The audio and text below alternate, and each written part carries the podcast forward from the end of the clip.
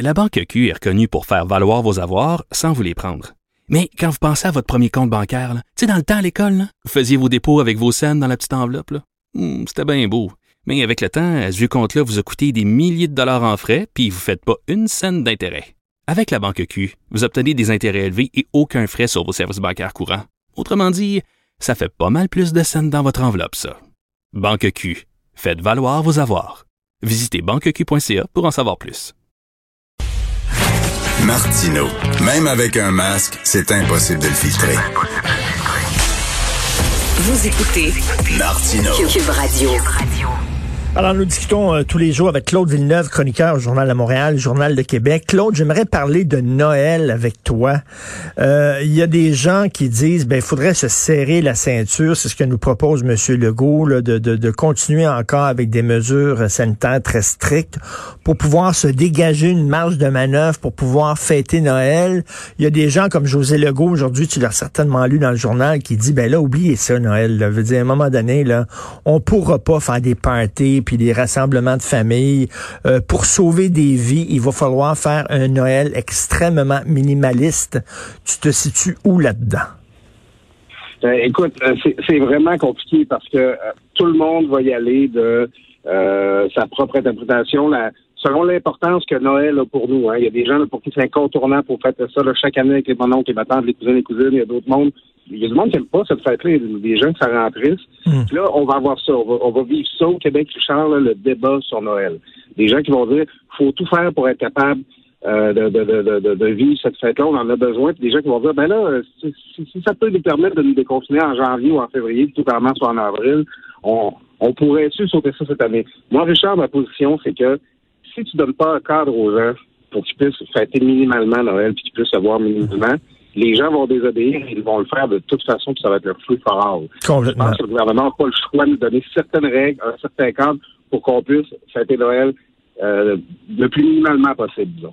Quelle est la différence entre te regrouper, je sais pas, six personnes chez toi, faire la bouffe, servir la bouffe et tout ça, ou aller dans un restaurant, les six mêmes personnes, tu vas dans un resto, tu mets un masque jusqu'à ta table, t'enlèves ton masque, ta table est séparée des autres tables du plexiglas. C'est pas toi qui sers, c'est quelqu'un qui a peut-être des gants, qui a un masque. C'est pas toi qui fais la cuisine, c'est des gens qui ont une visière puis un masque. Il me semble, Claude, que c'est à la limite plus sécuritaire faire des soupers de Noël dans un resto. Ben, écoute, dans un resto, tu vas être en contact avec les membres du personnel, puis bon, avec euh, la contamination aérienne dont on, on soupçonne de plus en plus qu'elle joue un rôle important dans la transmission, ben, tu, tu vas quand même être en contact avec les gens des autres tables, même s'il y a une séparation puis il y a une distance. Inversement, si tu es chez vous, euh, tu vas être beaucoup plus laxiste. Tu vas finir par avoir des cols, Ben tu vas oui. finir par avoir des gros becs.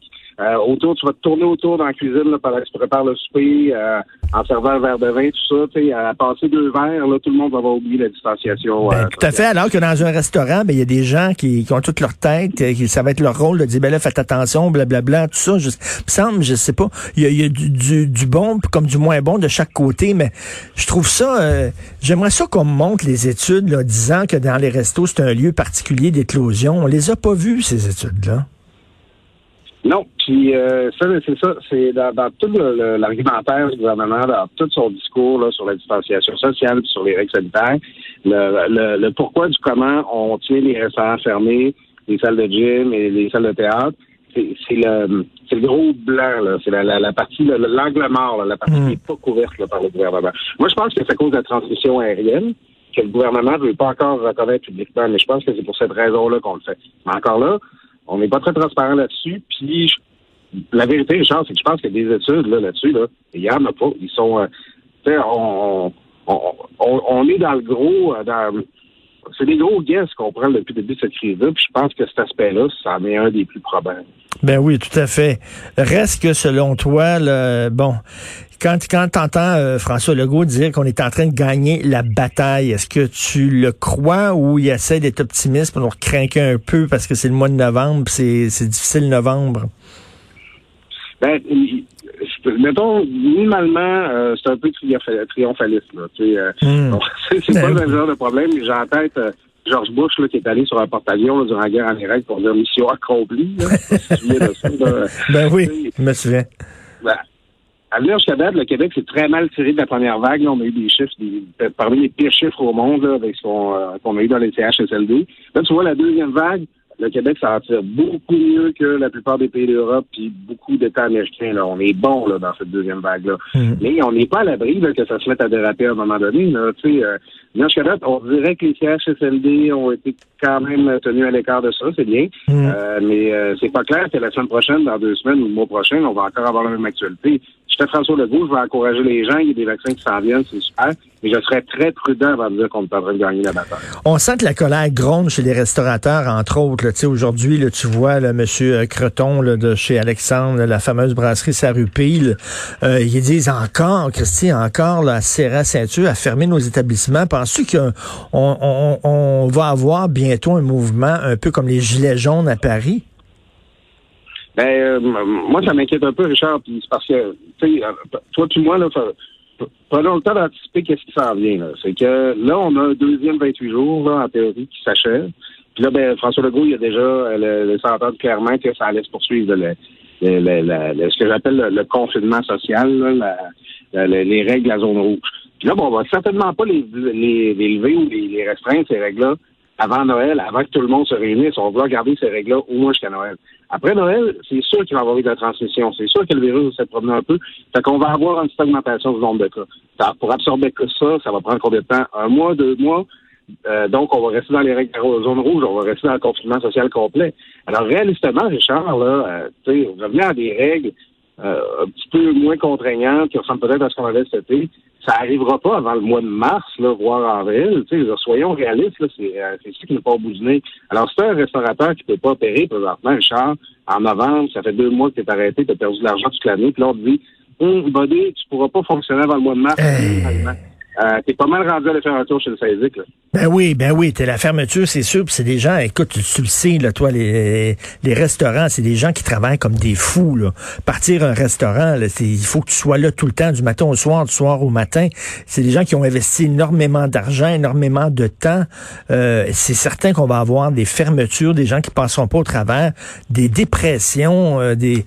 Écoute, c'est, c'est pas, c'est pas évident. Et tu parlais, toi, des CHSLD, comme quoi, bon, il y a eu deux problèmes avec un CHSLD à Laval, un autre euh, un autre euh, à, Joliette, je crois. Euh, mais les écoles, ça va pas bien, par exemple. Le tiers des écoles qui sont touchées par la COVID-19 aujourd'hui, qu'on peut lire, là, le nombre de groupes fermés n'a cessé de grimper en une semaine. C'est là maintenant où on l'a échappé. Oui, ben c'est ça. Puis encore là, j'en reviens avec c'est mon obsession. Tu sais, Richard, la ventilation dans les lieux clos, on, a t'as 30, 25, 30 élèves qui passent euh, une, journée là, dans une classe fermée où il n'y a pas d'air qui circule. Il suffit qu'il y en ait un ou deux là-dedans qui, est en contact avec le virus, puis euh, ça peut faire des dégâts. Là. Puis bon, c'est on le sait, on l'a dit, les enfants sont peut-être moins à risque de développer des complications importantes de la COVID-19, c'est parfait, mais ils peuvent quand même ramener ça à la maison, donner ça à leurs parents, éventuellement à leurs grands-parents.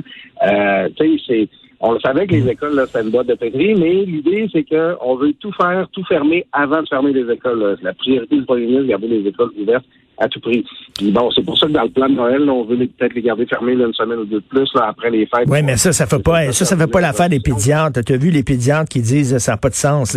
Il faut que les enfants puissent socialiser, il faut qu'ils puissent aller à l'école, puis surtout, faut penser Claude là-dedans aux gens qui sont pauvres, là, qui vivent là dans des dans des petits appartements, qui ont beaucoup d'enfants, euh, des enfants des fois qui peuvent euh, être dans des dans des milieux qui sont un peu toxiques et ça leur fait du bien de sortir de chez eux pour voir d'autres enfants puis aller à l'école parce que ça leur donne une pause dans la journée.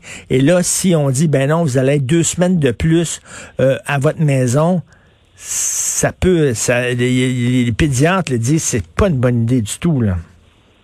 Ouais, puis toi, en plus, Richard, ça va être l'hiver. Hein? Euh, puis le, le, plus gros l'hiver en janvier, là.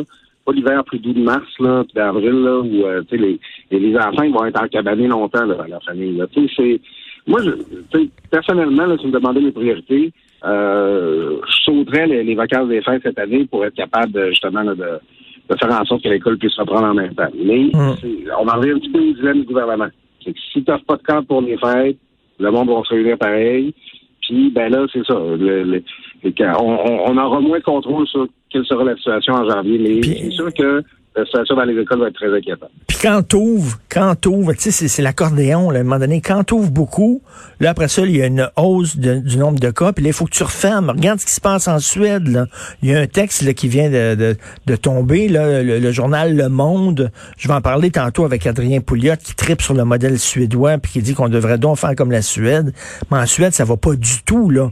Écoute, ils ont, ils ont pris des mesures drastiques. Ils ont dit aux gens, ferme les gyms, on va fermer les restos, euh, euh, il y aura pas des grosses, des gros rassemblements, euh, parce qu'ils ont ouvert. Ben, qu'est-ce que tu veux quand t'ouvres? Ben, il y a une augmentation du nombre de cas. Ben, écoute, c'est, moi, j'ai hâte. J'ai une blague que je faisais à, à ma blonde, de, de, que, je fais à ma blonde depuis le début de la pandémie, c'est que je serais vraiment fâché d'attraper la COVID puis d'en mourir puis de pas savoir comment tout ça va finir. puis le bilan qu'on va en sortir. Oui, mais c'est ça, mais c'est parce que le bilan là, de, de chacune des approches, chacun des pays, là, on va être capable de, le savoir juste à la fin, peut-être après la troisième puis la quatrième vague. Tu sais. Euh, la Suède, là, au début, là, cet hiver, il avait l'air d'être les champions, puis ah, ben, on devrait peut-être garder ce qu'ils font. Puis là, ben, ça fonctionne pas du tout. Là. Ben non. Ils ont une approche qui font beaucoup confiance à la population. C'est un peuple qui est super observant en matière de, de, règles de santé publique, le lavage des mains, tout ça. La, blague ensuite, ils disent qu'ils ont hâte que le 2 mètres de distanciation disparaisse pour retrouver leur bon vieux 5 mètres. C'est un peuple hyper discipliné. Et là, tu vois, cet automne, ça ne fait pas. Alors, euh, tu sais, les modèles suédois, tant qu'on veut. Euh, les, euh, tu peux avoir un pays qui a adopté une approche qui a super bien fonctionné en première vague, mais qui ne fonctionne pas en deuxième vague. Puis pourquoi? Ben, il y a une part de mystère là-dedans, on va le savoir juste à la fin. Oui, juste à la fin. Si la fin peut arriver, mon cher Claude. Oui, c'est ça. On verra, là, on, espère. Mais en tout cas, il y a une chose qui est sûre, c'est que ça accentue les inégalités sociales. Euh, on n'est pas tous égaux devant la pandémie. Euh, quand tu as un petit appartement, beaucoup d'enfants, euh, euh mettons, t'es es, monoparental, eux autres, là, ils boivent la tasse en maudit. Ah, regarde, euh, moi, je, je, suis pas inquiet pour ma mère qui habite dans une super belle maison sur le bord du lac Saint-Jean avec un grand terrain. Elle a peur qu'elle peut pas voir ses frères, c'est ça, au lac Saint-Jean. Euh, elle la voit pas, la pandémie. Elle s'occupe de hmm. son terrain, puis ça lâche pas. Par contre, comme tu dis, quand tu restes dans un HLM, dans un centre-ville, euh, avec tes enfants, puis les voisins, puis euh, qui font du bruit, tout ça. Euh, non, c'est... Ah, j'ai vu ça, des gens dire ça, ah, la COVID frappe tout le monde, sans discrimination. Euh, ouais, mais le confinement, il affecte pas tout le monde de la même manière. Absolument. tout à fait. Merci beaucoup, Claude. On se reparle demain. Merci, Claude Villeneuve. C'est bon. Salut. Bonne journée à toi, Richard.